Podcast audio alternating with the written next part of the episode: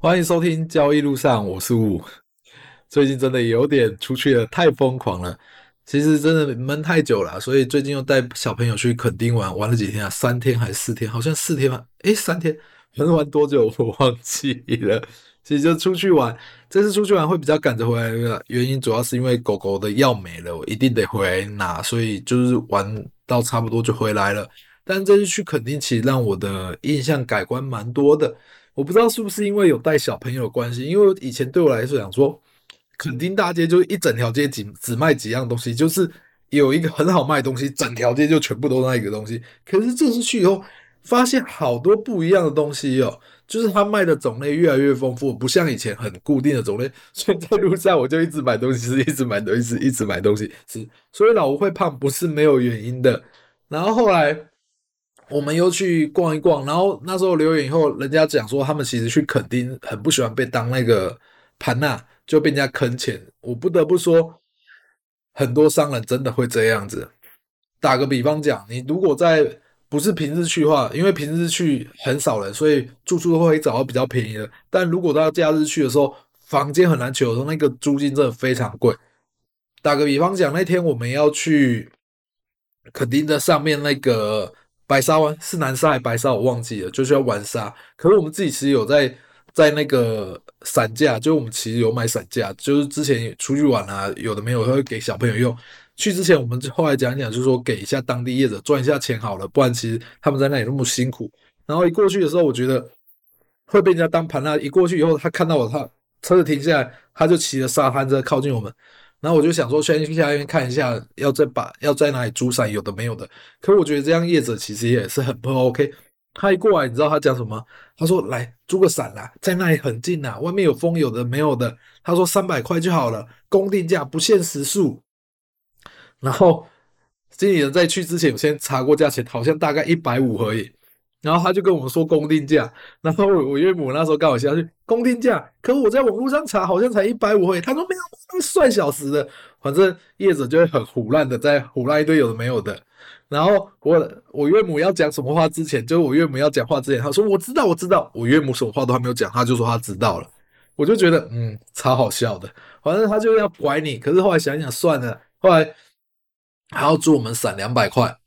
然后后来就把我拖到那个路口的最前面，可是一开始想说我们明明就要想要在沙滩外面，他就跟说沙滩外面风很大啊，那旗子插在那里会被风吹掉的没有？可后来客人也插在前面，可是到后来我们想想插在那里也不错啦，至少没有什么人。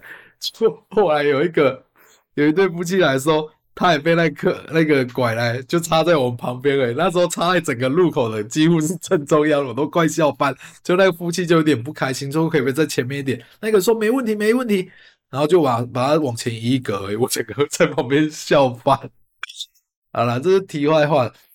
这次出去玩，我觉得有可能也是因为带了小朋友。其实觉得带了小朋友，每天看他玩的时候，看他笑笑的，我其实真的还蛮开心的。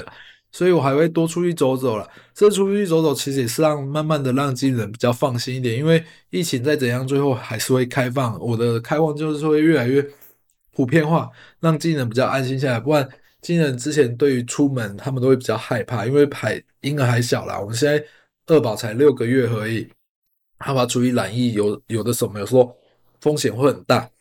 所以我们就趁这几次这样出去玩，出去玩以后，他诶他了解这状况以后，其实会比较放心下来，也是为了之后的出国做准备啦。好啦，我们今天聊到这里，我们就来聊聊一个交易上的事情。交易上，我觉得老吴觉得比较好玩的事情是，很多人就是你会看到别人赚钱，但是你看到别人赚钱的时候，你应该去学着了解一下这个事情是怎么发生的。打个譬方，打个譬如讲。我其实，在年初的时候有发过一张文，就是年 K 的交易。那年 K 的交易就是我之前在准备分享会的时候，我看见，诶，我们台湾加权指数好特别哦，只要黑 K 之后就是红 K，照过往资料看下来就这样。我那时候看到这样以后，我就发现，诶，我就在第一个交易日下面去留了期货的多单，这是我自己的操作。然后留下去的时候，到前一阵子最多好像快赚了两千点吧，好像一千九百多点还是多少，反正赚了快两千点。就大概一千九还一千八，我其实不记不太清楚，因为那个我就丢着，我根本就没有在理它。因为那个对我来讲说，损失是我可以接受的，而且我就做做好交易计划，就给他留着。而且这笔单我在分享会的时候都有贴给别人讲，给别人看了，所以这不是空口说白话。就是当你知道什么东西的话，最好的策略就是用小额的资金去做一个测试。如果成功了，你找到新的交易方法；如果失败了，你就小赔一点钱。你看，想想看，我这笔单。如果小台两千点就是十万块，可以赚十万块；大台两千点就赚四十万。我们当初如果下去的时候设好停损，设好损失，哎，你看我们现在最后我代表我是对的，可是我这个年可以交是要交一整年了，没有到最后，我真的不知道我是对还是错。但以过往的资料看起来它是百分之百胜率，但是那个过往不代表未来，所以我现在等的就是最后的答案。很多事情你在看到的时候，像现在你可能会很羡慕哇。好多人股票赚好多钱，但是你羡慕的当下，你要想想当初你也在同一个时空背景下，你也可以做一样的操作，为什么你没有做？所以在当下，你应该去做好准备。任何人分享资料的时候，你应该去研究，而不是看到就过去了。因为看到过去，你绝对忘掉。你到后来就哦，当初我有看到这个，可是为什么我没有去做它？所以，老吴自己的习惯是发现任何事情做记录。当下如果可以，我会用小额资金的。